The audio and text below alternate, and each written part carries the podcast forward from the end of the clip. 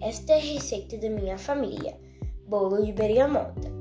Ingredientes: 3 ovos, uma xícara de farinha de trigo, uma xícara de aveia em flocos, uma xícara de açúcar mascavo, suco com 3 bergamotas grandes, 2 colheres de chá de fermento em pó, uma colher de sopa de manteiga, manteiga ou óleo para untar a forma, farinha para polvilhar a forma.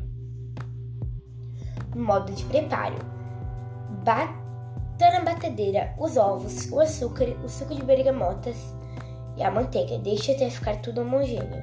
Em uma tigela, coloque a farinha e misture o batido, mexendo bem para unir tudo. Coloque fermento e misture devagar.